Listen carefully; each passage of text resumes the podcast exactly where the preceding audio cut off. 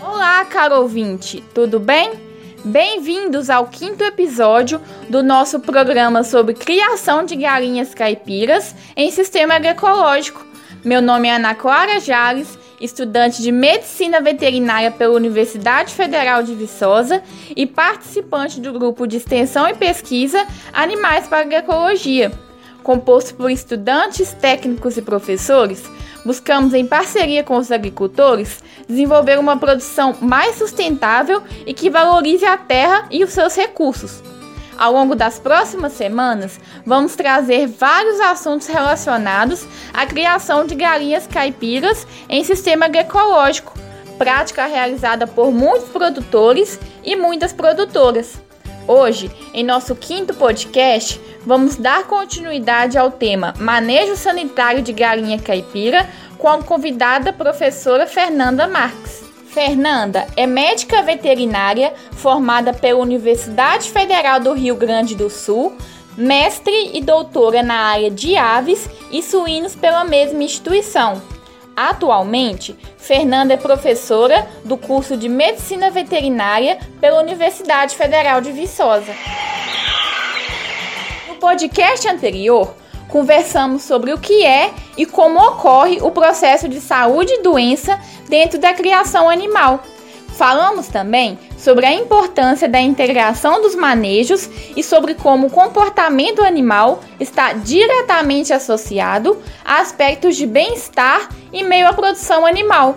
No podcast de hoje, vamos focar nas formas de prevenção e tratamento de doenças, passando por aspectos como equilíbrio e bom manejo da criação. Agora vamos conversar com a Fernanda. Olá, professora, tudo bem? Introduzindo o podcast de hoje, gostaria de levantar um assunto preocupante quando pensamos na criação animal.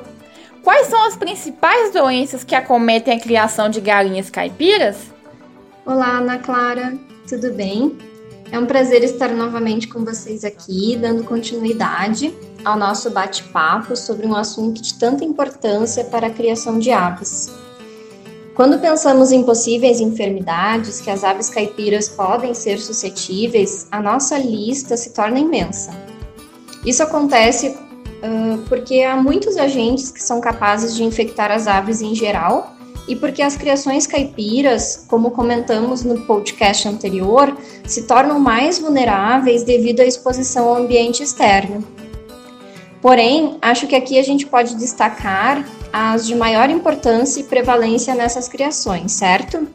Bom, acho que primeiramente podemos destacar algumas doenças de importância em que o agente infeccioso é um vírus.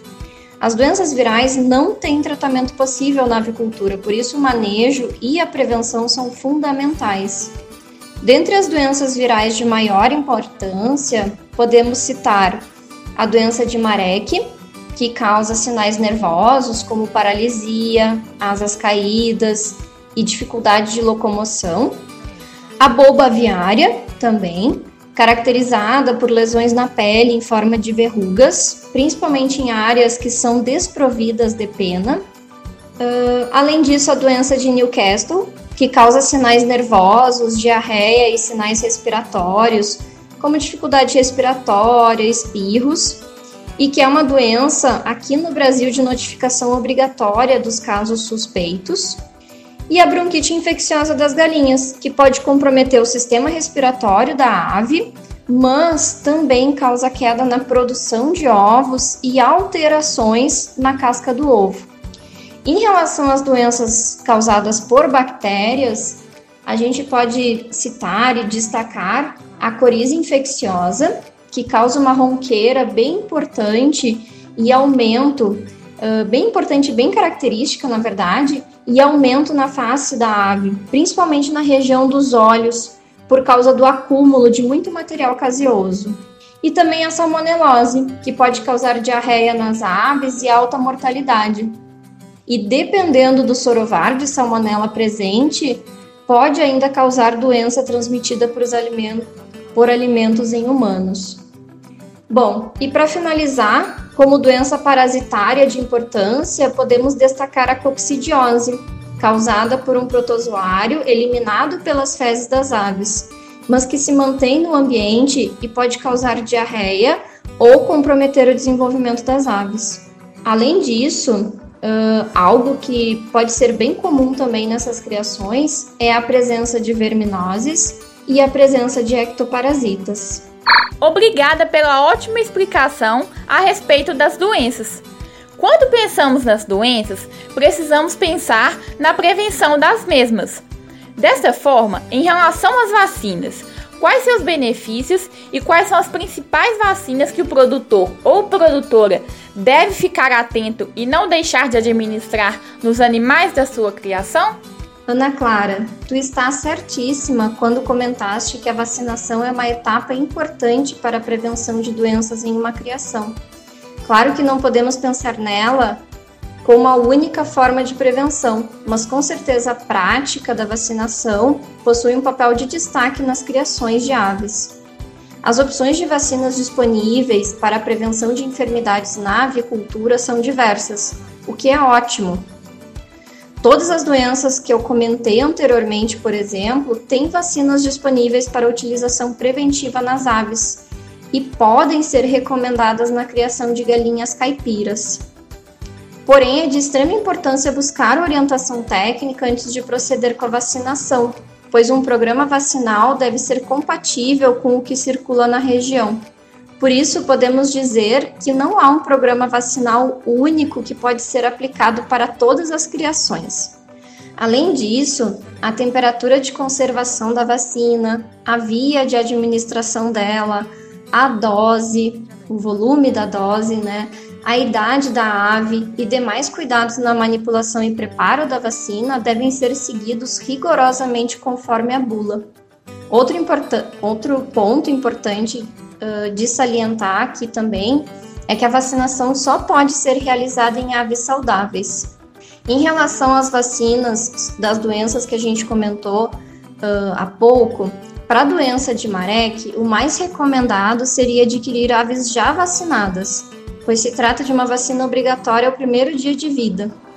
A aquisição de aves previamente vacinadas para bolba aviária e doença de Newcastle também se tornam uma boa opção. Mesmo de origem vacinadas, para a prevenção de doenças de Newcastle, é recomendável que seja realizada novas vacinações, em torno de 3 a 5 doses em períodos intercalados. Em relação à boba aviária, somente mais uma dose na vida da ave seria suficiente para a prevenção. A vacina de coccidiose é recomendada a pintinhos, pois a cama e o ambiente são as grandes fontes de contaminação para as aves. Já para coriza, cólera, aviária e salmonelose, as vacinas são recomendadas que sejam feitas na uh, criação mesmo, na propriedade e são geralmente aplicadas após as cinco semanas de idade da ave ou um pouco antes dela entrar em postura no caso de poedeiras. Dependendo do desafio da região, ainda podemos incluir no programa vacinas para as doenças consideradas endêmicas aqui no Brasil, como bronquite infecciosa e doença de Gumboro. Mas como eu comentei, não há um programa vacinal que possa ser recomendado e aplicado em todas as criações. Mas para a gente contextualizar ainda mais um pouquinho sobre esse assunto de vacinação, as vacinas com aplicação individual, que inclui a via intramuscular no peito da ave, subcutânea na região dorsal do pescoço, na membrana da asa ou pela via ocular, exigem maior treinamento do manipulador, para que não ocorra nenhuma lesão na ave ou uma aplicação errônea. Já as vacinas administradas em massa ou coletivamente, como via água de bebida, os maiores cuidados estão em relação à diluição, qualidade da água e a uniformidade do consumo da vacina pelas aves. Ou seja, o que, que a gente quer? Que todas as aves uh, do galinheiro uh, têm que tomar dessa água de bebida em que a vacina está diluída. E isso tem que acontecer num período curto de tempo. Então, o que a gente pensa é no máximo em duas horas, E isso acontece porque uh, geralmente essas vacinas que são diluídas em água de beber se tratam de vacinas vivas. Muito bom, professora. Para encerrarmos esse assunto tão importante, quais são os principais aspectos de manejo que o produtor deve permanecer atento e que precisam ser adotadas para evitarmos a ocorrência das doenças mencionadas no contexto geral, para que assim consigam garantir a sanidade dos animais? Tá certo, Ana Clara. Acho que podemos pontuar aqui para finalizar uh, os aspectos mais importantes e que são prioridades no manejo sanitário preventivo, além da vacinação que a gente já comentou. O primeiro que podemos destacar é em relação ao fornecimento da água e alimentação, pois uma ave saudável tem mais chances de combater naturalmente uma infecção ou responder adequadamente a uma vacinação. A água e o alimento devem ser fornecidos em bebedouros e comedouros limpos periodicamente e preferencialmente instalados em local protegido, protegido de aves silvestres, roedores, vetores e do sol. Além disso, a água deve ser limpa e fresca. Outro ponto de destaque se trata dos cuidados com o ambiente em que a ave vive. O galinheiro deve ser limpo e desinfetado periodicamente.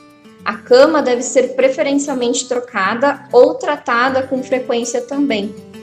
É muito importante que as aves sejam mantidas em locais com pouca umidade e sem acúmulo de excretas. E isso vale para o piquete, para a cama do galinheiro e para os ninhos. Além disso, algumas medidas de biosseguridade devem ser priorizadas, como a aquisição de aves de origem conhecida e idônea, e evitar a introdução constante de aves. Uh, a gente tem que ter atenção às aves de idades e origens diferentes, pois cada faixa, né, cada idade, cada origem pode apresentar uh, uma suscetibilidade às doenças diferente também, e elas podem introduzir ou espalhar essa infecção dentro da criação. É recomendável que seja realizado o pé dilúvio seco na entrada do galinheiro também. Carcaças das aves mortas que morrem uh, dentro do galinheiro devem ser retiradas e destinadas à composteira. E também deve haver controle sistemático de roedores e moscas. Isso é importante porque tanto os roedores quanto as moscas podem servir de vetores de agentes infecciosos. E por fim, principalmente pensando né, na criação agroecológica e nesse objetivo da criação, a gente ainda pode fazer uso e deve fazer uso de produtos fitoterápicos, que são muito utilizados principalmente para redução de verminoses, ectoparasitas, prevenção de ectoparasitas ou como repelente. Muitos estudos atualmente vêm pesquisando a eficácia desses produtos na criação de aves como uma alternativa ao uso de medicamentos. Certo, Fernanda. E por hoje vamos terminando o nosso conteúdo por aqui.